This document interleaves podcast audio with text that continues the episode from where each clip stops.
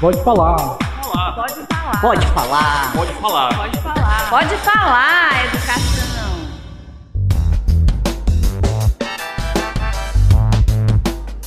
Olá a todos os ouvintes, começamos agora o Pode Falar Educação, o podcast da Secretaria da Educação do Estado do Ceará, que vai ser mais um espaço para dar voz aos estudantes, professores, gestores e toda a comunidade escolar. E você nos ouve no seu tocador de podcast favorito. Eu sou o Rogério Bier e no episódio de hoje, que é o primeiro episódio, o episódio de estreia, o episódio piloto, a gente vai tratar de um tema muito importante para todo mundo que acompanha a escola, estudantes, professores, diretores, todo mundo que acompanha a comunidade escolar, que é o Enem. E hoje a gente vai bater um papo sobre preparação, sobre rotina, sobre dicas e principalmente sobre ações inspiradoras que as escolas estão fazendo para ajudar nesse processo. E para conversar com a gente, a gente tem aqui três convidados ilustres, muito especiais, que vão trazer a experiência deles, a perspectiva de atuação, de preparação aí no dia a dia, no, na escola, em casa. E estamos aqui com o Alessandro Santos, que é o estudante da terceira série da Escola de Ensino Médio Tempo Integral Cláudio Martins, aqui em Fortaleza. Seja bem-vindo, Alessandro. Se apresente para a galera, dê um oi para todo mundo que está nos ouvindo. Bom dia, boa tarde, boa noite. Eu não sei em que horário você pode estar ouvindo isso. E é um prazer ter sido convidado. E hoje vou falar um pouco sobre como é a rotina dos estudantes, já que eu sou um. E é isso. Maravilha, seja bem-vindo, Alessandro. E quem é, também que está com a gente é a Lidiane Pereira, que é professora de História da Escola de Ensino Médio Fernando Cavalcante, também aqui de Fortaleza. E aí, Lidiane, seja bem-vinda. Olá, Rogério. Olá, caro ouvinte. É um prazer estar aqui com vocês. Espero que seja um momento super proveitoso para a gente trocar ideias, conversar sobre esse momento tão especial e assim tão é, difícil, né? Que é essa véspera de Enem, essa véspera de prova, onde a gente tem que se preparar não só com conteúdo, mas preparar também o nosso psicológico. Então, estou aqui para conversar com vocês para a gente ficar nesse bate-papo. Maravilha, Lidiane, seja bem-vinda. E quem também aqui está com a gente é o Gerlisson, que é coordenador da Escola de Ensino Médio César Calles, também aqui da capital. E aí, Gerlisson, dá um oi pra galera. Fala, galerinha. Bom dia, boa tarde, boa noite. Que bom, muito obrigado por ter sido convidado aqui para esse pod, pra gente falar de um tema que tá todo mundo nesse momento bem ansioso, né? Que é o Enem. A gente vai falar aqui para tentar amenizar todos esses medos, todos esses anseios e a gente realizar esse sonho de entrar na universidade ano que vem. Maravilha, então, simbora conversar.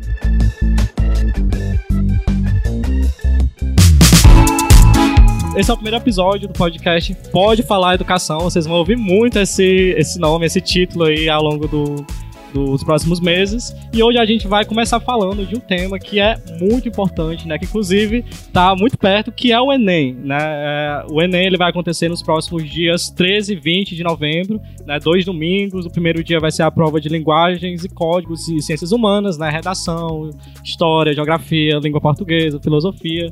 É, e no segundo dia teremos a prova de ciências da natureza e matemática, no dia 20. Então, tá bem perto, né? A gente tá conversando aqui às vésperas do Enem, né? Muitos estudantes estão aí com naquela fase, né, de muita emoção, de preparação mesmo para nessa reta final do Enem.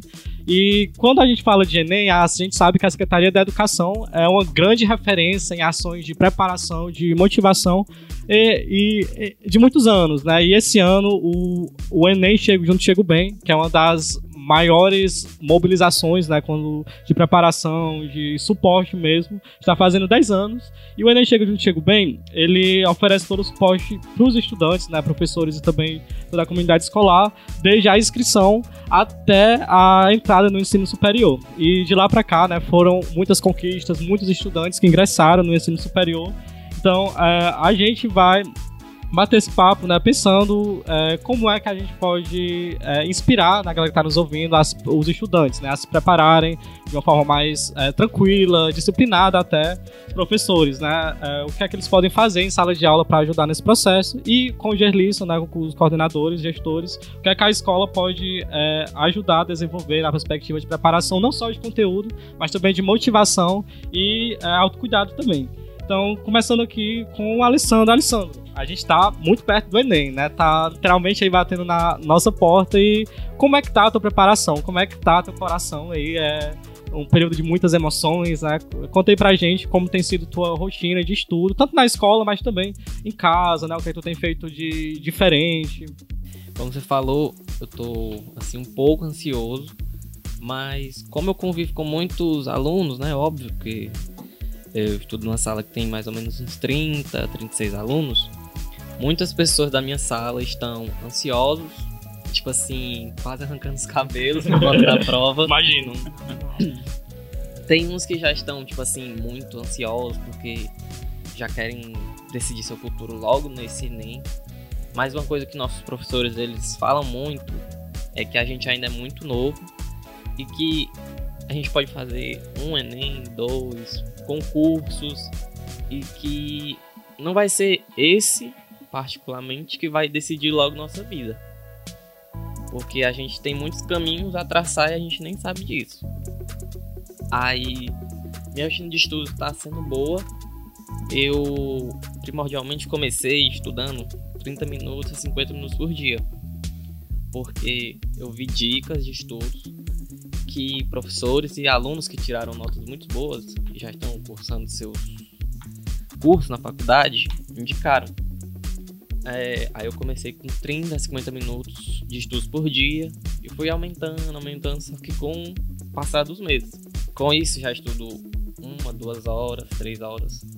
E como eu estudo integral, são nove aulas por dia. E já no colégio já é uma dedicação muito grande, focada para o terceiro ano sobre o Enem. Então, tipo assim, nossos professores eles focam muito e a palavra que a gente mais escuta é Enem, Enem, Enem. Tanto que tem alguns alunos, né, nos menores casos, que não aguentam mais escutar a palavra Enem. Aí, assim, realmente é uma pressão que vem na gente por conta que é algo que, como eu falei no início, pode decidir nosso futuro. Só que ao mesmo tempo eu levo para mim que eu ainda sou muito novo e que eu vou ter inúmeras chances. Isso vai depender de mim, do meu esforço e que um dia eu sei que eu vou conseguir é, estar no lugar de algum de vocês que já é formado, que já conseguiu passar dessa fase. Aí, uma dica para aquelas pessoas que tipo assim não gostam muito de estudar, de pegar no livro, ou falam tipo assim, ah, já estudo aqui no colégio, não precisa estudar em casa. É tipo assim, você começar aos poucos. Você não se forçar ao seu limite logo no início. Você pega, por exemplo, uma matéria de matemática, vê alguma coisa que você não sabe, vê vídeos. Hoje em dia o YouTube, o Google é muito mais fácil. Com certeza. Pra tem gente, muitas ferramentas. É muito mais fácil pra gente é, aprender. E tipo, tem videoaulas, tem cursos gratuitos e até alguns que são pagos, que são muito bons. E tipo, é algo que ajuda muito os adolescentes hoje em dia. E uma dica para quem for do primeiro ano, segundo ano, já fazer o Enem para ter uma base de como é a prova, porque é uma prova que exige muita atenção e também é uma prova que gera muita atenção, pois ela começa mais ou menos uma hora, uma hora e meia da tarde, só vai terminar às seis horas, seis e meia. Aí você pensa, não, é muito tempo de prova. Mas quando você pega a prova, são 45 questões mais a redação. Aí nesse tempo são inúmeros textos e são perguntas assim difíceis, se você não tiver estudado ou não tiver uma base do que você estudou. Então, tipo assim, você tem que treinar, fazer simulados. A nossa escola também oferece isso. Nossos professores fazem simulados, provas diagnósticas para saber como estão indo os alunos. Aí você tem que treinar, ter uma base do que você está fazendo, estudando, é, fazer redações, porque redação é aquilo que mais pesa no Enem. E, tipo assim, não fique frustrado com a sua nota. Tipo, é a sua primeira nota e não pense que a sua vida acabou ali porque você tirou uma nota ruim. E eu peço que você vá fazer o Enem tipo assim, vá relaxado, vá com calma. Porque se você for ansioso, for estressado com alguma coisa do seu dia a dia, você não vai conseguir fazer uma boa prova. Não deixe que algo de fora influencie na hora da prova. Quando eu fui fazer a minha prova do Enem ano passado, eu fui como treineiro. Tipo, eu fui calmo e lá tinha muitas pessoas. Tipo assim, de início eu poderia ter ficado muito muito pressionado, porque eu não sabia muito bem como era o, o jeito da prova, mas eu fui bem. até conseguir fazer a prova inteira. E eu decidi que eu nem ia sair cedo. Eu ia ficar até quando desse pra ficar. Mesmo, tipo assim, eu não tendo estudado muito, como eu deveria ter estudado no passado. Mas eu respondi tudo, não pulei nenhuma. Tudo que eu achava que era, eu tinha certeza, eu marcava. A redação também. Eu fiz ela toda, as 30 linhas. Foi algo difícil, mas eu tinha treinado um pouco a redação. Tiveram pessoas que me ajudaram. E como a gente estava no EAD, foi bem mais difícil. Por conta da aula digital no Meet. Era algo que era muito difícil. E para você querer, tinha que estudar mesmo, tinha que se dedicar mesmo. Então eu usei muito o método de estudar por aulas online gratuitas no YouTube. Sim. E eu também respondia, é, tipo, questões que tinham no Google, 10, 15 questões, online mesmo, só marcando pelo celular, não precisava escrever nada. E eu já tinha mais ou menos uma base de como eu tava indo. Aí eu fui fazer a prova, eu não tava com pressão, mas eu vi muita gente que tava. Pelo que eu me lembro, foi a única pessoa assim que quis fazer logo a prova no segundo ano. Tanto que, como eu sou estudante de escola pública, eu poderia ter pedido a isenção, mas o tempo passou. Aí para fazer o Enem eu paguei e fui tipo assim a única pessoa que foi fazer. Aí quando eu cheguei lá, eu fui acompanhado com uma pessoa que me levou e tudo mais. Aí depois eu fiquei sozinho e fiquei, tipo assim, perdido num prédio Sim. imenso, com um monte de desconhecido. Você assim, já prova, né? Aí tem aquele momento de tensão, porque você chega lá uma hora, só só pode ser entregue a prova uma e meia. Aí eu fiquei aqueles 30 minutos tentando relaxar ao máximo, tentando esvaziar minha mente para só lembrar do que eu tinha estudado. A pessoa que veio, né, entregou a prova e tudo mais. Aí foi, fui fazendo o que eu sabia, foi uma boa prova, mas eu já queria saber qual era o resultado. Só que aí, né, não sai muito cedo. E como foi quando você recebeu o resultado? Ah, você se surpreendeu? Sim, tipo assim, eu recebi os cadernos, né, um, mais ou menos uns dois meses depois. Não, recebi os cadernos não, eu fui embora com os cadernos, só que o gabarito oficial só saiu alguns meses depois. Aí quando eu olhei, eu fui fazendo, vendo quais eram as questões e quais eram as alternativas. Aí eu tive não uma grande média de acertos, mas também fiquei ali na média. Aí eu tava pensando assim, eu acho que eu não fui muito bem, eu não tirei uma nota muito boa. Mas é isso. Fui com um treineiro para saber como era a experiência. Foi uma experiência boa e desafiante, como é. Quando o resultado saiu, eu tinha esquecido mais ou menos como era a data. Qual era a data certa? Tanto que eu só fui olhar mais ou menos duas semanas depois. Aí quando eu vi lá, eu vi as médias tudo mais. Aí eu olho lá embaixo, tá a redação. Aí a nota máxima é mil, né? Como a gente Sim. sabe. Aí eu vejo uma nota 900 e fico... Caramba! Uma é, surpresa, né? Muito, é, aí... Tipo assim, pra uma pessoa que não tinha estudado muito, se dedicado muito, foi uma nota que eu fiquei surpresa. Aí eu até pensei se era meu mesmo, se eu tinha colocado os dados certos. eu fiquei surpreso se eu tinha colocado os dados certos, se era meu mesmo. Aí eu olhei, eu olhei três vezes no site. Atualizei, Opa. atualizei. E era seu. Era, era, seu. era meu. Aí eu fiquei, tipo assim, num momento meio que de estado de choque, quando você não acredita muito. Aí foi, foi caindo a ficha. Eu fiquei emocionado, é claro, porque é uma nota assim que é bem difícil de tirar. E lá no site eles mostram mais ou menos quanto qual é a porcentagem dos alunos que tiram 900. E pelo que eu me lembro eram 10%. Então, tipo assim, é uma pequena porcentagem. E tá ali é gratificante. Porque você vê que seu esforço não foi em vão. Mesmo que ele não tenha sido muito, ele já foi um esforço. Então, só de você ter começado, ter se dedicado, nem que seja um pouco, você já vê que tem um resultado. Então, eu peço que os alunos, que nem eu, assim, se dediquem um pouco, aos poucos, você vai conseguindo. Você não precisa ficar se cobrando, porque muitos alunos eles vão mal, fracassam, porque eles se cobram muito. E eles veem cobrança às vezes aonde não tem, dizem: "Ah, meu pai, critica, me cobra muito, não sei o que. Eu vejo muitos casos assim. E às vezes eu ajudo, E às vezes eu fico calado porque eu já vejo professores que já têm cabeça muito mais formada que eu explicando e ajudando aquela pessoa. Só que tem gente que é muito cabeça quente. Aí. E para vocês, professores e coordenadores, é muito difícil conviver com aluno.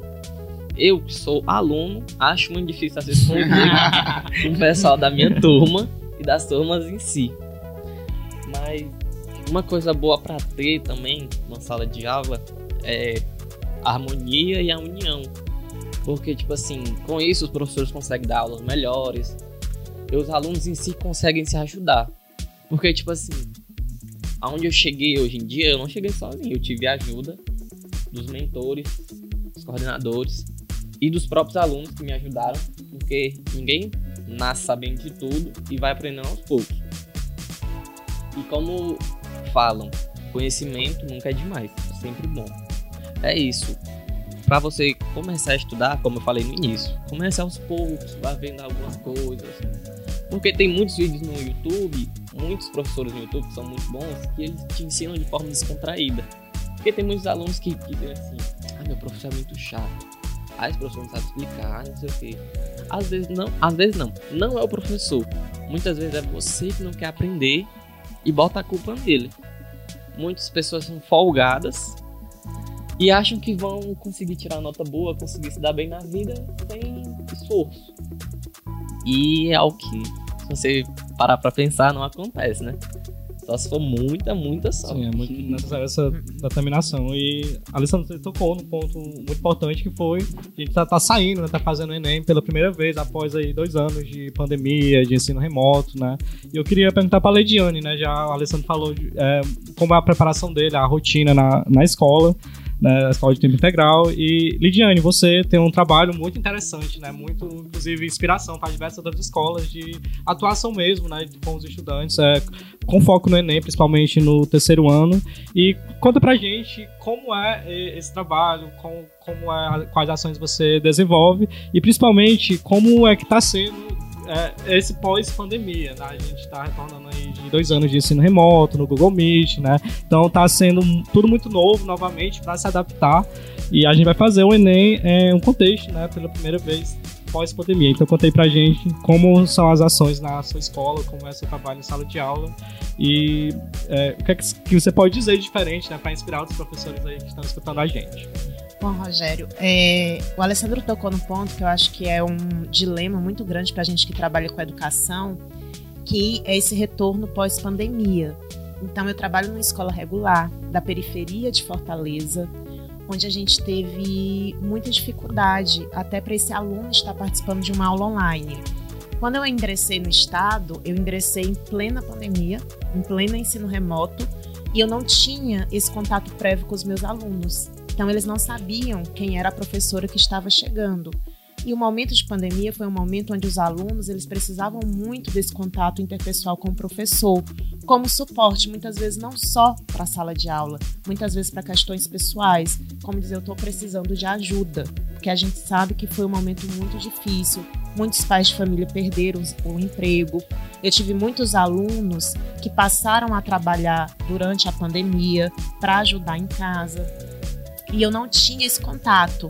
E aí, como eu sou formada em comunicação, eu trabalhei muitos anos com marketing, eu disse, eu vou utilizar da minha experiência para o que eu vou fazer agora.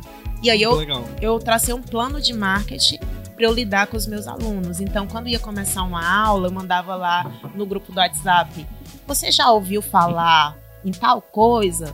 Não sabe o que é, vem para nossa aula de história hoje às 8 da manhã. Então, para você começar a gerar essa curiosidade, né? Mostrar que a aula, mesmo que de forma remota, ela não vai ser algo cansativo, sacal e que é interessante que eles estivessem ali. Outra coisa que eu priorizei muito foi conhecer cada aluno pelo nome. Sim, não é o número um que está entrando, Sim. é o João, é de repente perguntar algo sobre a vida deles, para que saber o que eles gostam. Então, assim, meus alunos eles têm uma cultura muito é, voltada para o universo coreano. Né, de cultura coreana, então eu não sabia nada daquilo. Eu preciso entender para eu falar de uma maneira efetiva com o meu aluno. Então, eu saí de uma realidade que os meninos não comentavam nada para uma realidade que eles começavam a sugerir as coisas. A professora traz isso para aula. Então eu peguei um, uma disciplina de projeto de vida. As minhas primeiras aulas eu entrava, falava sozinha, né? Era uma sessão assim de terapia, de terapia. E aí, assim, eu percebia que não funcionava muito pedir para eles trazerem textos. Comecei a pedir para eles se expressarem via desenho. E terminava a aula, os meninos mandando desenho para mim no WhatsApp. E eu percebi que boa parte da minha turma era depressiva, né? Então, assim, isso vinha nos desenhos.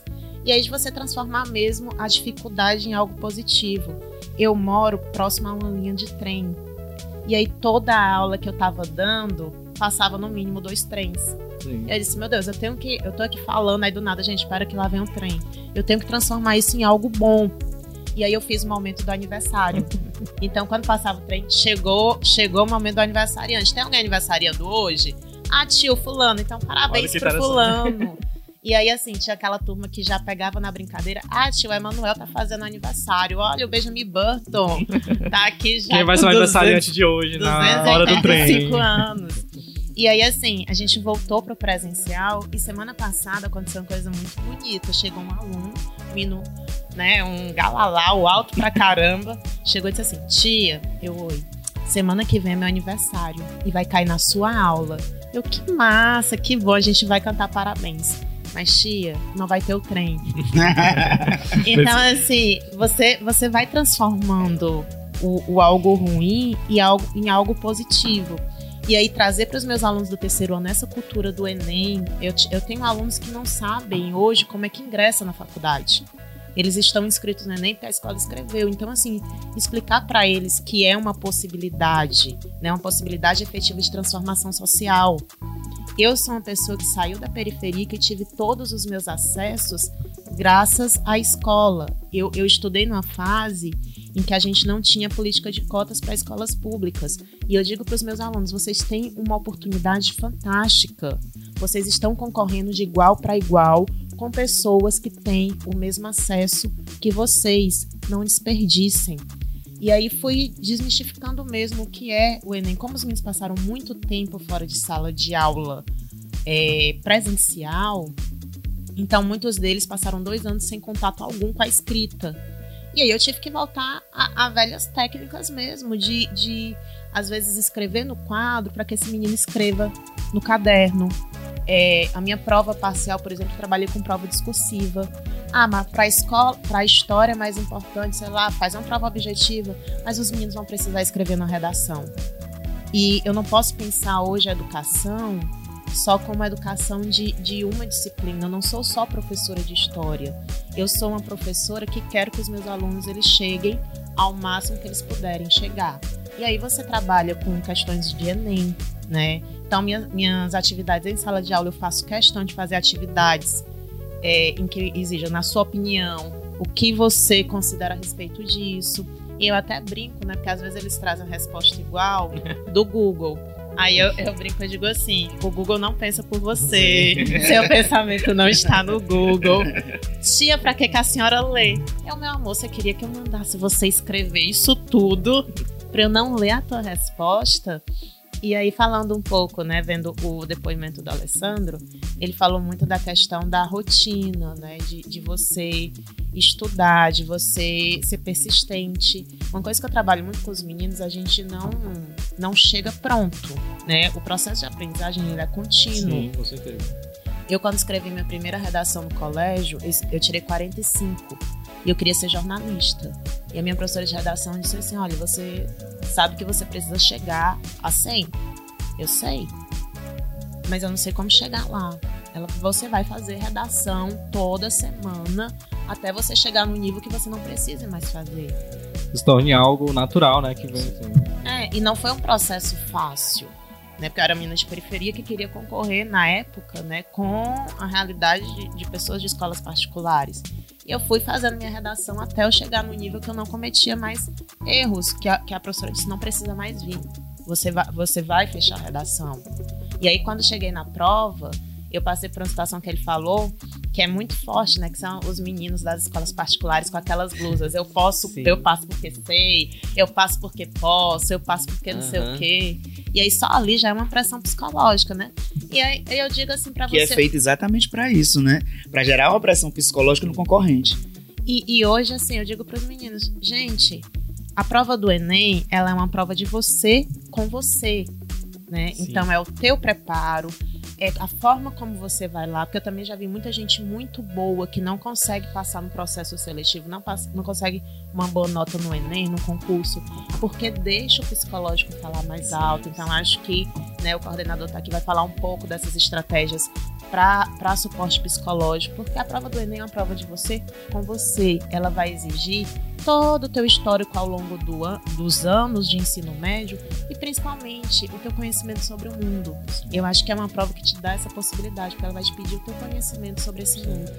Maravilha, Lidiane, que interessante, né? Você tocou num ponto muito importante, que é a identificação do professor com o estudante, né? De adaptar as metodologias, né? As técnicas para que eles se sintam à vontade, né? Se sintam é, inspirados mesmo, né? A, a perguntar, a estudar, então... Muito, muito, muito incrível, parabéns pelo seu trabalho. E Gerlisson, né? O Gerlisson lá do César Carlos, a escola tem um trabalho muito referencial quando se trata de Enem, não só parte de conteúdo, mas também de motivação. E quando a gente fala de Enem, a gente não fala só de duas provas ali no finais de semana, que são 90 questões, uma redação, que faz, pronto, acabou. Não. A gente fala de toda uma trajetória, né? Uma jornada que permeia toda a trajetória dos estudantes mesmo no ensino médio, né? Porque ah, ele não está estudando só pro Enem, está estudando para a vida, né? Estudando para ganhar conhecimento, ele está exercitando as competências socioemocionais. Então, Gerlisson, é, fala um pouco pra gente aí, pros nossos ouvintes, todo mundo que está é, escutando a gente, como, como é que é, você, enquanto coordenador, quais estratégias a escola ela utiliza de preparação para o Enem, muito além dessa, desse âmbito conteudista, né, de preparação para responder questões, mas também de preparação mesmo para o projeto de vida, né, porque o Enem ele é uma oportunidade de ingressar na universidade, né, ele é essa, essa porta de entrada para essa ascensão social e transformar mesmo a vida dos estudantes, né. Eu contei pra gente sobre o trabalho que a escola, o César Carlos desenvolve nesse sentido. E é, você falou de um ponto muito importante agora, que é que você falou assim, a palavra-chave é o eixo de tudo, que é projeto de vida. Entendeu? Primeiro de tudo, você tem que entender qual é o projeto de vida do estudante, certo? E para grande maioria, o projeto de vida deles tem uma- alguma coisa que envolva a universidade de alguma forma. E o Enem, de fato, é uma porta de entrada para entrar na universidade, nas melhores universidades desse país. Então, assim, é, a primeira estratégia, você falou, você falou também disso, a primeira estratégia é você entender o projeto de vida daquele aluno, entender quem é aquele menino. Por exemplo, nesse ano, a gente tem um menino que, bum, tá no terceiro ano agora. Chegou no terceiro ano, passou dois anos numa pandemia e ele tá lá, morrendo de medo, se subestimando, achando que tá incapaz, que não vai conseguir, porque passou dois anos no online e ele mesmo se subestima. Então, o primeiro ponto é a gente entender o projeto de vida desse menino e entender os sentimentos dele com relação a esse projeto. Tô confiante ou não tô? O segundo ponto é a gente conversar com os professores sobre esses sonhos. Porque, como a a Lídia disse, a gente não tem aqui uma caixa de números, a gente tem uma caixa de sonhos. São, são pessoas, não, não é número. Nós não somos uma empresa enquanto, enquanto escola da Secretaria, de- da Secretaria de Educação. Nós somos, nós, nós somos feitos de sonhos. Então você chega para os professores e tá aqui, ó. Esses são os sonhos. Fulano quer estudar isso, Ciclano quer ser professor de química, Fulano quer ser engenheiro civil, Deltrano quer ser isso. E, e nós? O que é que nós vamos fazer para realizar o sonho dessa galera? Pronto. Depois dessa conversa, que, de que todos os professores se unem para isso, porque é óbvio que o sonho de todo professor é que o seu estudante seja feliz, Sim, pode ser o professor mais gaiato, mais didático, mais próximo ao menino, até aquele professor mais ranzinza. Todos têm o sonho de, de, de, de fazer com que esse menino seja feliz na vida dele, seja realizado. Todo mundo. É, é, é por isso que todo mundo decidiu ser professor, porque a gente gosta de mudar vidas. E aí a gente traça as estratégias, porque tem estratégias que são essenciais. E que eu elenquei algumas, que tem muito a ver com o que a e com o Alessandro fala- falaram aqui, que o primeiro é o marketing. O marketing é essencial e é uma lacuna ainda da, da coordenação. Pra gente motivar, a gente tem que fazer um bom marketing. A gente tem que aprender a mexer em chamar, né? Porque é que é interessante, né? É. E isso não tá só na voz, isso tá no Insta, isso tá no WhatsApp, isso tá na maneira como a gente cria um banner. Então o marketing é muito importante. Porque, por exemplo, gente, vai ter um laboratório de redação hoje no contraturno. Quem é da manhã fica pra tarde. Inscrições 30 vagas. Se você chegar na sala e falar isso de uma maneira muito, muito séria, 15 pessoas vão. 12 pessoas vão. Agora, se tu lança um banner, se tu faz um reel, se tu faz um TikTok, se tu compartilha isso no Instagram, se tu chega feliz e motivado na sala de aula pra isso, no, no 10, 50 que você tem que se virar pra achar mais cadeira, pra achar um espaço que dê certo pra todo mundo. Segundo, aulas focadas. As aulas precisam, todas as aulas do ano ela precisa ter focado. O Alessandro falou, a gente não aguenta mais escutar a palavra Enem. Sim. Mas isso faz parte. Sem aulas focadas para aquilo, não rola. Então é realmente é uma seleção ali. Então quanto mais as aulas estiverem focadas, melhor. E a aula regular mesmo ali no dia a dia. Não é para fazer um aulão assim uma vez na vida, um simulado, não. É ali no dia a dia mesmo, de segunda a sexta. Segundo os simulados, o Alessandro falou disso. É muito importante esse aluno simular. Quanto mais ele simula, mais preparado ele estará. A simulação ela tem, ela tem a ver com, duas, com dois pontos. O primeiro ponto é, ele, é, é o aluno se condicionar àquela prova, porque é um teste de resistência. E o segundo é ele ver ali no final quais são as, as áreas que ele tá bem e quais as áreas que ele não tá bem. E isso realmente é um- um- uma tomada de consciência muito forte, mais do que uma prova bimestral, mais do que uma prova parcial, eu diria hoje. Você pediu para falar de uma experiência bacana e eu vou falar dos simulados. O César Carlos hoje está indo para o nono simulado do Enem, tá? Só que nos simulados ninguém fiscaliza, porque a gente não tem gente suficiente para fiscalizar. O simulado acontece no sábado e quem é que faz, gente? Os, os alunos. Eles ficam sozinhos dentro da sala de aula. A gente inicia com um pacto, e são assim, 430 estudantes. A gente inicia um pacto, olha, vocês vão para salas, as provas já estão em cima da mesa, eles não podem abrir, vocês não podem conversar de jeito nenhum. Essa prova não vale nota, ela vale tomada de consciência e vocês têm que ir lá e fazer porque a gente não tem público suficiente. Aí a gente chama um professor, um voluntário, para estar passando nas salas verificando, mas não tem fiscalização. E como não vale nota, não tem por que o aluno colar, Sim. sim. entendeu? Não, não, e- não tem sentido. Como você falou, os alunos ficam sozinhos, né? Então vocês já passam uma confiança pra eles. Justo. E como vocês não têm lá, como não tem fiscalização, eles acham que eles se sentem mais tranquilos já que eles estão entre si. Sim. Aí isso é muito bom. isso E é cria esse bom. senso também de responsabilidade, né? De que é ele a prova, que ele não tá fazendo aquilo ali porque tem alguém É cobrando por nós, que é né? obrigado, mas Aham. porque vai ser algo que vai ajudar ele Sim. a fazer o Enem pra vida dele, né? Muito E só falando um pouco sobre simulado, né? Tem estudos que dizem que a você simular aquela situação te ajuda, né, inconscientemente a passar por ela com menos desgaste. Então, quando eu fui fazer concurso, eu sentava, eu tentava sentar, né, quando não era marcado, por exemplo, na mesmo, no mesmo lugar da sala, ia com a mesma roupa que eu iria. Pra, quanto mais confortável aquela situação, quanto mais teu cérebro ele lembra daquela situação, mais confortável ele fica. E aí ele não, ele não tem tanto esse estresse. Meu Deus, é a prova da minha vida. Então, inconscientemente, é mais uma prova. Sim. É só mais um momento. Aí, ao final, eles descem e vão. Eles mesmos fazem a correção. E eles, eles sabem a pontuação. Só a redação não, que a redação é entregue depois, mas eles conseguem entender ali. Ixi, fui bem em linguagens. Mas em matemática não tô nada legal. E ele vai atrás de recuperar o tempo perdido da matemática. Isso é autonomia. E no Enem, isso precisa muito do estudante. Autonomia. Escola não salva vida, professor não vai salvar a vida do menino, vai fazer a prova do menino lá no dia. Então esse aluno ele tem 50% da parcela ali que ele tem que ter essa autonomia. E a escola desenvolve. Laboratórios de redação, é essencial, os meninos já disseram aqui, é essencial, porque redação, de fato, é, um, é a única área que a gente consegue ver os meninos alcançando até 900. As outras, os meninos ficam nos 700, ficam nos 600, fica- e a grande maioria nos 500, entre 500 e 600. Mas a redação, ela dá um boom, porque o menino ganha 980, 960, e, a- e praticando, praticando, praticando, ele consegue. Não é uma coisa de outro mundo. Ele consegue mesmo. É, laboratório de ciências. E aulões. Aulões também são essenciais, porque é naquele momento ali que o menino que é porque a coordenação coloca as cadeiras no pátio, aí Todo mundo um junto. diferente, todo mundo junto, as séries todo mundo junto, aí tem aquele lanche especial, né, que a coordenação bota. É muito bacana e motivador. E por último, a última estratégia, conteudista estratégica, tem as outras de saúde mental. Feira das profissões. Isso é fundamental. Há um marketing muito forte para algumas, para alguns cursos da universidade, como medicina, direito, psicologia, administração. Só que existem outros cursos que os meninos não conhecem. Ciências atuariais, da UFC, oceanografia. Eles nem imaginam que existem esses cursos.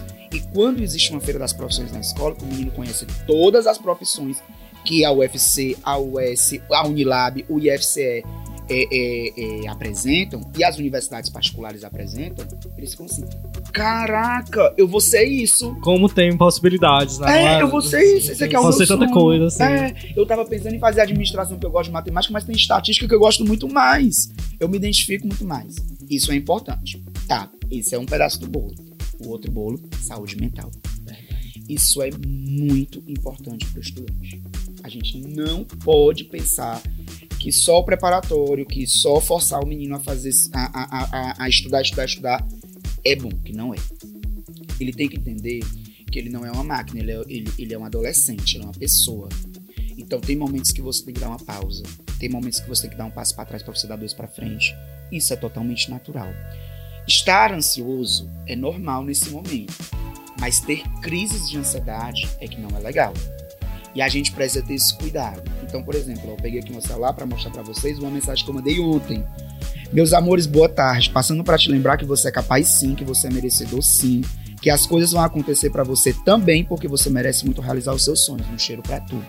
Então, essas pequenas coisas, a gente pensa assim, ó, é besteira, não sei, não sei o quê. A Lid falava, ah, eu, eu, a Lid falou que eu tô. Eu, eu perguntava como é que o menino tava, pedia para ele fazer um desenho, não sei o quê. Gente, você não sabe como isso é importante. É, Pra vida desses meninos. Porque, é, só sem interromper, Não, um pode interromper. A gente tá aqui É um conversando bate-papo. mesmo, é um bate-papo, É. nossa mesa redonda. Como vocês são coordenadores e vocês lidam com os alunos, é muito bom sempre ser próximo do aluno. Porque se ele vê que ele não tem aquela proximidade com os mentores dele, ele já fica meio assim, meio que sem rumo, sem coisa, porque ele vai ter que fazer tudo sozinho. E vocês dois são próximos dos seus alunos. Isso é muito bom pra ele, como é bom pra mim, porque meus professores são próximos da gente, eles sempre instruem a gente. E eles sempre estão lá ajudando e muitos deles falam que mesmo após a escola, estarão lá ajudando. E é, é algo que é muito bom e gratificante para o aluno, porque ele de fato vê que tem uma pessoa que não é nada dele, tipo assim, não é familiar dele, não é Sim. amigo dele, que se importa com ele, se importa com o futuro dele. E isso é muito bom. Isso é muito importante.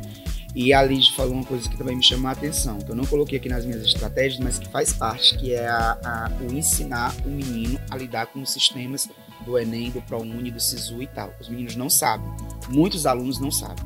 Muitos alunos, Bia, é, é, é, vão entrar nesse ano na universidade, vai ser, vai ser o primeiro, a primeira pessoa da família a entrar na universidade. Entendeu? Então, os pais, eles não conhecem SISU, eles não conhecem ProUni, eles não conhecem o sistema da UES, eles não conhecem nada. Eu, eu tenho uma história muito parecida com a Lígia. Eu morava perto de um trilho. é, eu vim da Eu escola passava, pública. tinha é. aniversário. Não tinha um aniversário. Tô, tô triste porque eu não tinha um aniversário, mas, mas a gente morava perto. é, é, a gente morava perto de um trilho também. E a gente sabe, né, que como, como é, como não é fácil, periferia e tal. E assim, quando a minha professora no meu terceiro ano perguntou o que é que eu queria ser, o que é que eu queria me formar, eu disse pra ela assim: eu quero me formar em vestibular. Ela começou a rir.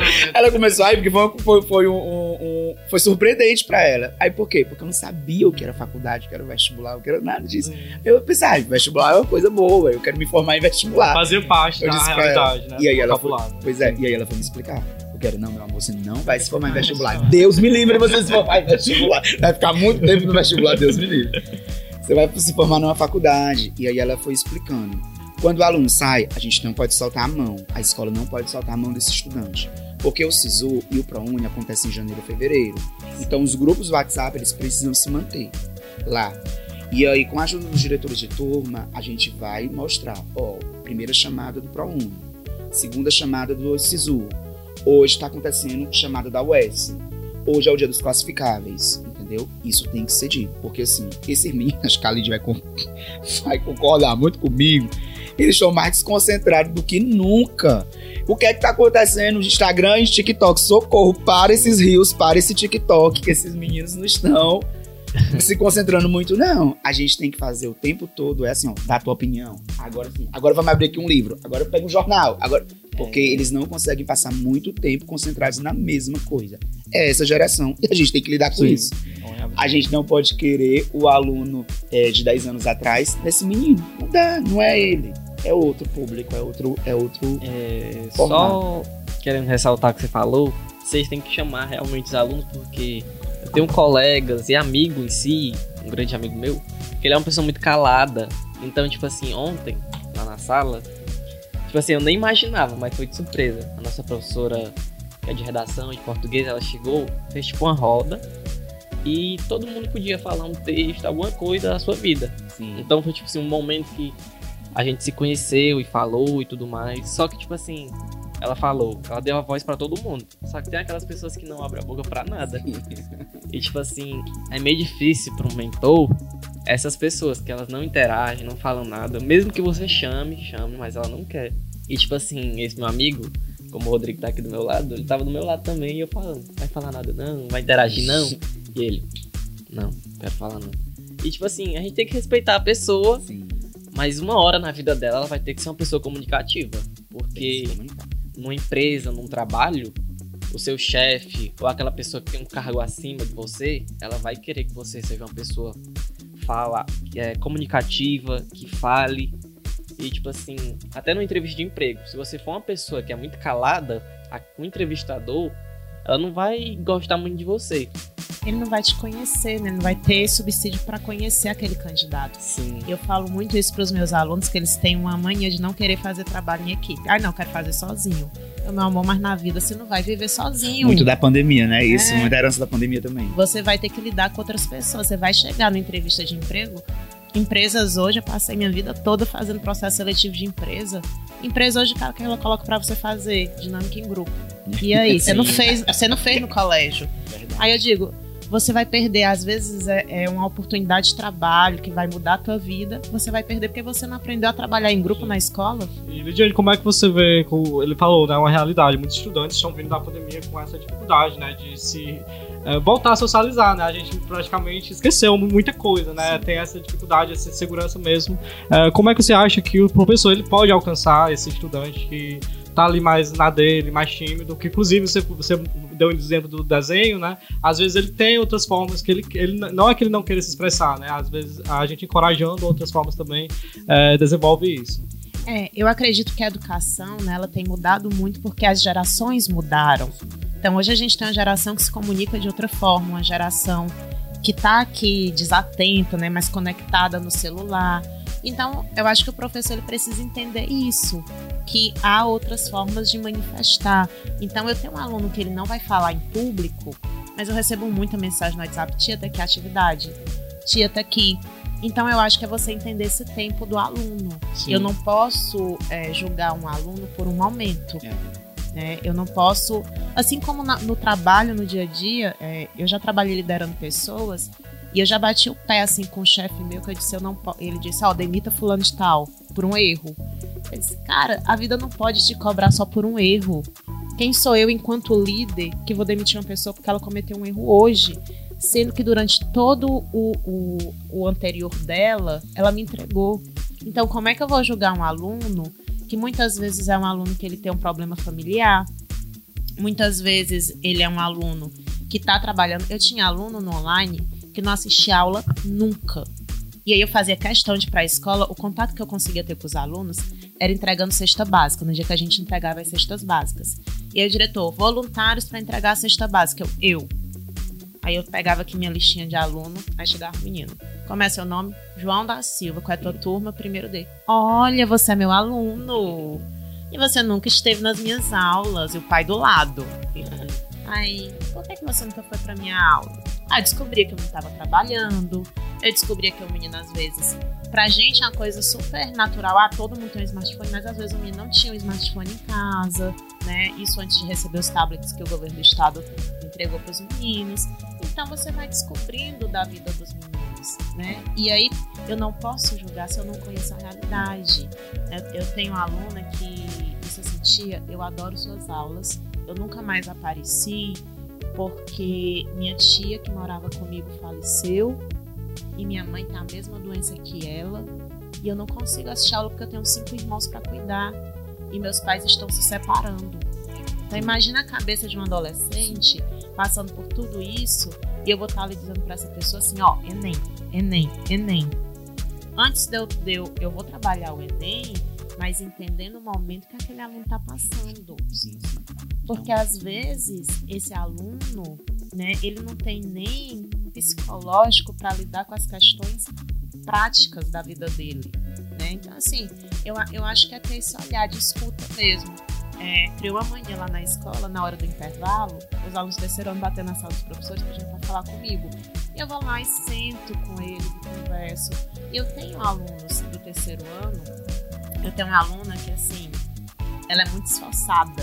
Eu vejo nela, até disse pra minha irmã, eu vejo muito de ti nela. Porque minha irmã sempre foi muito esforçada, apesar dela não ser aquela pessoa que tem mais facilidade de aprendizagem. Eu tive sorte na vida, eu fui esforçada, mas eu aprendia muito em sala de aula. Eu sou muito de aprender na aula. Mas tem aquele aluno que ele não. E aí a gente tem que entender as diferenças, diferentes formas de aprender. Tem aquele aluno que ele não tem a facilidade que eu tinha. Ele tem que estudar em casa. Então ele vai começar ali tirando a nota menor e depois ele vai tentar, vai tentar e tem que fazer mais esforço do que outros. E ela é muito desse perfil. Ela é uma aluna muito esforçada. e ela dizia, tia, é, eu recebi uma proposta de trabalho e ela está estudando para o Enem, ela está correndo atrás das dicas que eu dei, que outros professores deram. Ela, tia, eu queria fazer, eu recebi uma proposta de trabalho e eu queria saber se eu aceito ou não, porque tá tão perto, né, do Enem. E aí o que eu disse para ela foi: esse dinheiro vai fazer falta para sua família? A sua família consegue, você consegue viver sem esse dinheiro? Então é isso que você precisa pesar, porque eu não posso chegar para uma aluna dessas e dizer, ó, oh, não aceita, fica só estudando, porque eu preciso entender Sim. a realidade social dela. Então, você entender, é, você falar de Enem dentro da escola pública, né, não é, não pode ser dissociado de entender quem são meus alunos. Sim. Dentro da própria escola pública, por exemplo, César Caldas é uma escola que quando eu entrei no estado, meus olhinhos brilhavam, né? Mas todo mundo diz assim: não, César Caos não tem vaga para história. E, e não tinha mesmo. Porque é um trabalho que eles fazem há muitos anos. E aí eles estão colhendo esse resultado e estão dentro de uma realidade X. Dentro da própria escola pública, a gente vai ter realidades diferentes. E eu preciso entender qual é a minha realidade enquanto sujeito. E não perder de vista os sonhos, sabe? Porque assim, ó é, e, e, os alunos, eles essa geração ela é mais desconcentrada, mas ela também ela é mais fragilizada, sabe? E muito é muito fácil ele desistir, sabe? É muito fácil. Então ele precisa de uma rede de apoio dentro da escola. Se ele não tivesse rede de apoio, é, ele desiste mesmo. E, e, assim ele desiste na boa. Não, não, não é, não é para mim. E é assim, é o tempo todo, a gente cuidando, zelando dele, mas ao mesmo tempo é, não fazendo ele perder de vista desse sonho. Mas não esqueça de quem você é, porque você é o seu sonho. Não esqueça disso. Hoje está acontecendo isso e a gente vai respeitar o seu processo. A gente vai dar uma, uma pausa. Se você quiser caminhar mais devagar, a gente caminha mais devagar do seu lado. Mas não esqueça que você não pode é, é desistir de você fica só do lado dele, que ele não vai desistir da escola. mostrar que não tá, ele não tá sozinho, né? Tem tá pessoas que contar a escola, o professor. Isso é importante. Eu acho que esses, que, que esses são os dois grandes eixos de uma boa preparação para o Enem. E é o diferencial da escola pública. É isso. Sim. É o conteúdo, a seriedade da preparação e ao mesmo tempo o cuidado mental. Eu acho que esse é o trufo da escola pública. E quanto mais a gente investir nesses dois eixos, mais os nossos estudantes vão ser pessoas realizadas e felizes no futuro. O já falou uma coisa que é importante, né? É de você não frustrar sonhos. Porque às vezes, né, a gente vai virando adulto, vai, vai virando ranzinza, e aí diz assim, menina, ah, eu quero fazer medicina. Ah, não, medicina não dá para você Ela não diz, ah, eu quero ser jornalista, mas jornalista. Então, assim, eu quando entrei na escola pública, eu entrei muito com esse sonho mesmo de transformar, de, por acreditar. Assim, acho que a educação é das poucas profissões que dá pra gente né, esse retorno social, de, de fazer algo pela sociedade, uhum. efetivamente. E eu entrei com uma, com uma meta, assim, eu não vou frustrar sonhos. Porque lá atrás, quando eu era estudante, muita gente tentou frustrar meus sonhos. Né? E é muito ruim você tá ali acreditando em algo e alguém tentando te puxar para baixo. Sim. Então, assim, é, quando, eu era estudante, eu lembro que eu ganhei uma bolsa para fazer o terceiro ano na escola particular e a psicóloga disse: Você quer fazer o quê? O jornalismo. Ela disse: Mas, amor, por que você não tenta letras? Por que, que você não tenta estilismo? Olha a concorrência de estilismo, é bem menor. Ela disse: Não, mas eu queria fazer jornalismo. E aí, mas jornalismo tá tão em cima, você fez o, o, o, os outros anos numa escola que não era tão boa e tal. E aí isso vai te frustrando. Muitas vezes faz, faz até o aluno acreditar. É isso aí, né? Pra mim, não. É, é... E, e você fica com esse medo, né? Na minha opinião, como o cara tá falando, é, eu acho que, tipo assim, essas pessoas que dizem isso sobre é, uma faculdade ou um curso, na minha opinião, deveria nem ser educador ou educadora, porque você tá lá para instruir aquela pessoa, que ela não sabe muito bem o que ela quer da vida ainda, e você começar a diminuir o sonho dela, já não é algo bom. E como já falou, é, ter uma boa saúde, uma saúde mental boa é algo que precisa muito. E assim, graças a Deus eu tenho uma rede de apoio, não só escolar, como também familiar, Sim. como na minha vida amorosa, graças a Deus. Você é privilegiado. Sim. É, minha mãe me apoia muito, minha namorada, meu pai. São tipo pessoas que sempre me apoiam, que sempre estão ali comigo. E tipo assim, eu tenho poucos colegas, mas o que eu tenho, tenho uma cabeça boa. Ah, faz o quê? Umas duas, três semanas teve uma palestra lá no colégio, foi mais uma peça teatral. Que era sobre a bebida na adolescência, que é algo que influencia muito os jovens hoje em dia. E é, é, parece que eu tô fugindo um pouco do assunto do Enem, mas não, tipo assim, aquele jovem que bebe, fuma, faz essas coisas, tipo, tanto sendo menor de 18, tanto maior, aquilo vai influenciar na vida dele porque ele vai começar a querer só aquilo e aos estudos ele não vai estar tá nem aí. Porque são distrações, né? Sim. São distrações. É, quando você, para você se preparar, você tem que renunciar a algumas coisas. Sim. Não é você vai renunciar à sua vida social, não é isso, mas você precisa renunciar a uma parte. Isso é um é fato. Né? É, e você tem que renunciar a uma parte. Por exemplo, se você costumava ir pra, a sair para estar tá conversando com seus amigos ali na calçada, é, toda quinta, sexta, sábado e domingo, agora você vai só sábado e domingo, porque você precisa renunciar uma parte. Não tem como, não dá para você fazer tudo da sua vida, ir para a igreja, é, é, é, namorar. namorar, estudar, ir para o curso. Muitos, muitos meninos estagiam e tal, sem você ter esse momento de preparação. Então você precisa estudar em casa, o estudo individual, que a Lidia disse, que quer que esse menino precise lá, e é, é muito importante, é essencial, entendeu? É, muita gente desconfia só na escola. E muitas vezes dá certo. E às vezes até esse menino aí, por exemplo, que ele tá mais avoado na vida, ele passa. Sim. Ele tá lá na UFC e você fica, caraca! E até você nem acredita. Caraca, mas mano, não é que deu certo para ele. Entendeu? A gente tem que ter muito cuidado também é com os rótulos. E isso vem de todo mundo. É de ser humano professor, estudante, ah, aquele menino é bom, aquele menino vai passar. Mas aquele menino ali tá bem caladinho ali no cantinho, aquele menino não tem condição não. Aí tem, a gente tem que ter muito cuidado com os rótulos. Porque quantas e quantas vezes os alunos lá da escola, eles me surpreenderam. Entendeu? Porque a gente é ser humano, a gente avalia, não tem como. A gente, a gente fugir disso, a gente tem que se policiar para avaliar menos. Mas muitas vezes a gente se surpreende. E assim, a, às vezes a, a galerinha que tá subestimando, a galerinha que tá lá embaixo, que tá desacreditada, é a galera que passa. Entendeu? Até porque a prova do Enem ela é uma prova muito contextualizada com a atualidade. Né? E, a, e a gente luta para que ela continue sendo assim, né? que ela não volte a ser uma prova conteudista. Eu trabalho muito isso com os meus alunos, né? O que é que eu, eu, eu uso questões de linguagens, eu uso questões, por exemplo, a prova de inglês do Enem é uma prova de atualidades. Pega a prova de inglês do ano passado. Espanhol também. É uma prova de língua, é uma prova de atualidades. Então, é, se é um aluno que ele lê, que ele lê boas fontes, né, que é outro problema que a gente tem na atualidade, a questão as fake news, as né? fake news, não, é, não, não.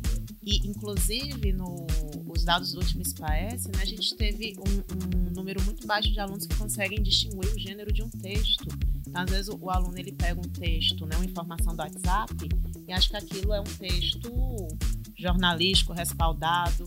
É, muitas questões assim, tipo assim, uma base que eu uso hoje em dia que eu aprendi, tipo assim, tem muitas questões lá que tem tipo fotos, e lá embaixo nas letras pequenas tem site, tem tipo assim, tem a fonte, né? Se é revista, se é um. É, lá embaixo, às vezes, tipo assim, uma dica é você ler tudo que tem na questão. Tipo assim, prestar atenção nos mínimos detalhes, porque muitas vezes a resposta da sua prova, do seu simulado, vai estar tá lá. Exatamente. Você pode até, inclusive, pegar de, como referência para ler, né? Para se preparar, pegar essa, essa bagagem mesmo de mundo e é, já puxando aí pro, pro, nosso final, não, tá, muito, tá, tá, muito massa. E tem uma galera que vai fazer a prova do Enem aí muito em breve, né? Nos próximos dias 13 e 20 de novembro.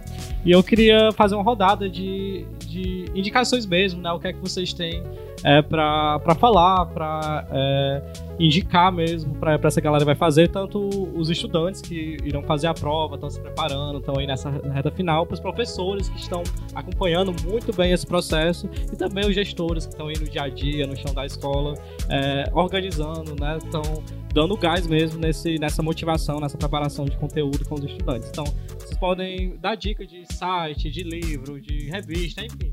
O é que vocês acham de é, que vai fazer a diferença, né, para essa galera que está né, nessa atuação? Na minha escola, a gente tinha, falaram muito de aulão, né, laboratório de redação, esse entender o contexto socioemocional que o estudante está inserido é muito importante, né, para criar essa identificação e não ver o estudante como é, alguém que vai fazer só uma prova, né, e depois vai sair da escola.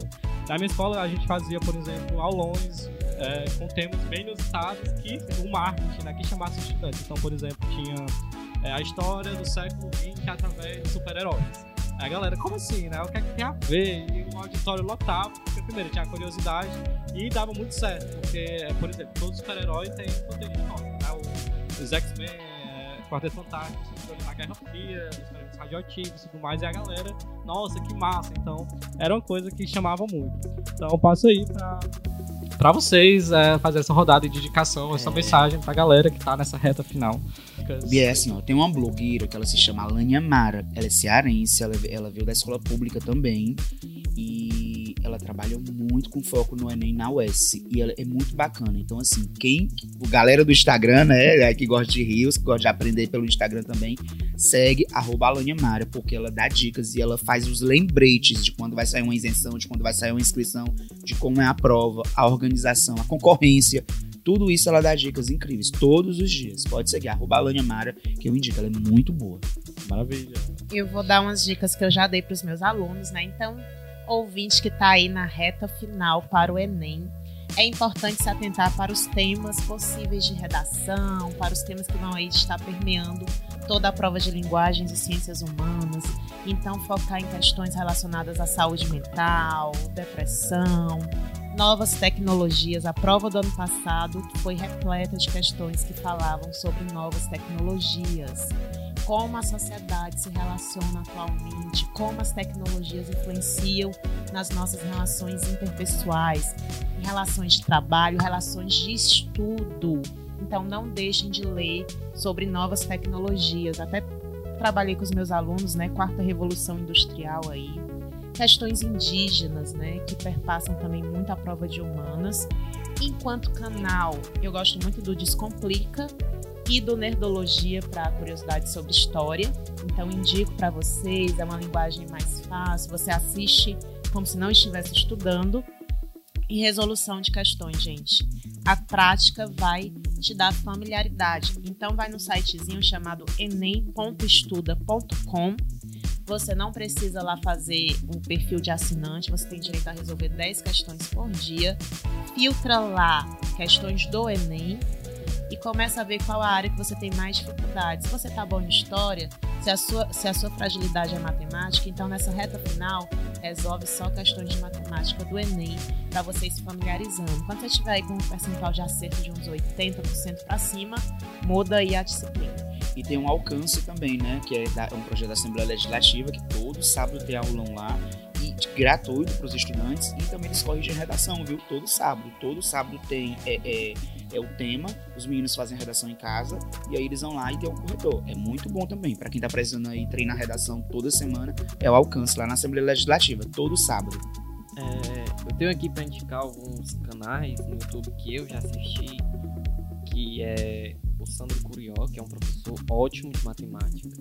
E, tipo assim, se você for um pouco ruim na área de exatas, você aprende muito bem porque ele explica como se estivesse explicando para uma criança. Você pega cada assunto. Forma bem didática, né? De forma bem. Aí também tem outro canal que ele é, ele é um estudante, só que agora ele já tá na universidade, que é o Lucas Felp, que ele fala como foi a rotina dele de estudos, como ele tirou tal nota. É, outro canal muito bom também para matemática é o Checkmate Enem. E como a Lidiane falou, o Descomplica também, um ótimo curso para os alunos. E mais para a área da redação, eu tenho aqui é o Beto Redação, que é um Instagram, que ele é ótimo.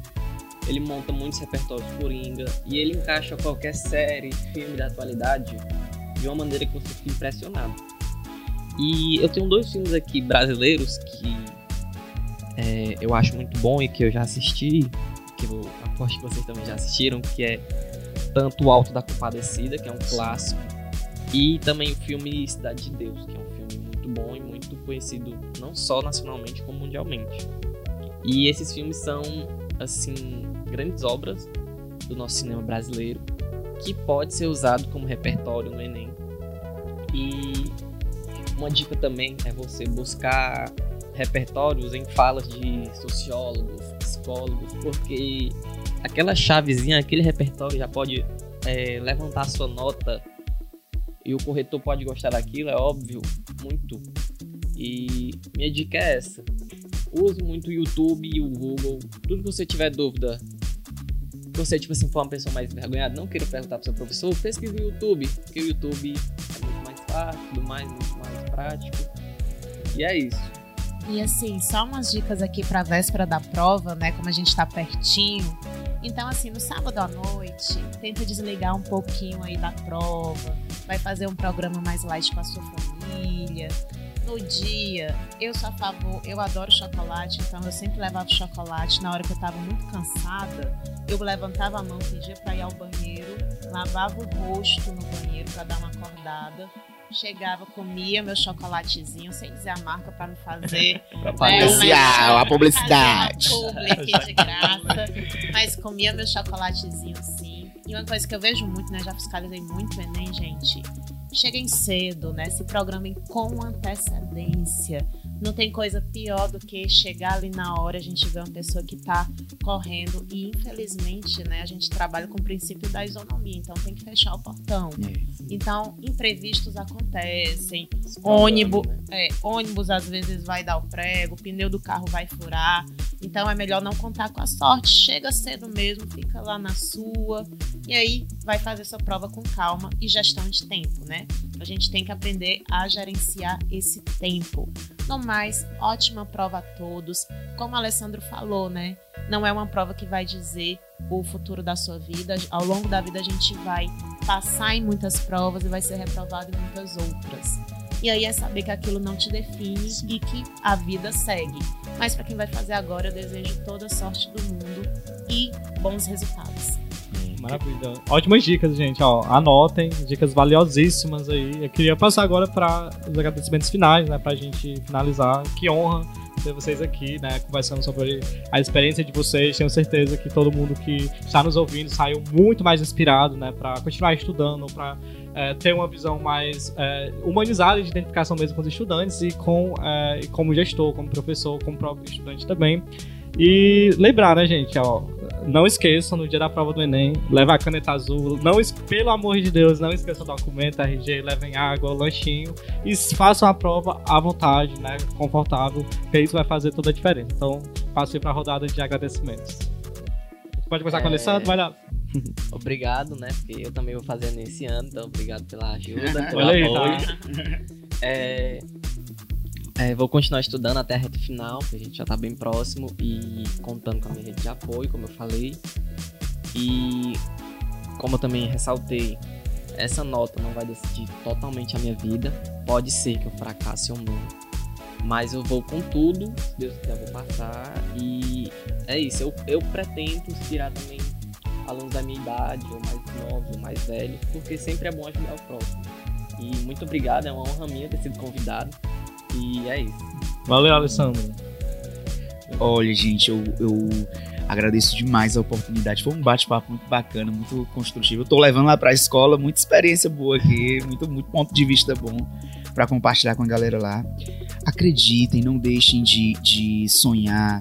Vão com tudo, não importa se fulano tá dizendo que você consegue, se tá dizendo que você não consegue, não importa a opinião ali, vai com tudo que o futuro bom tá chegando e esse Enem é teu, porque o, a universidade pública é da escola pública sim. Vai com tudo e boa sorte. Cheiro. Maravilha, obrigado, Gerlisson.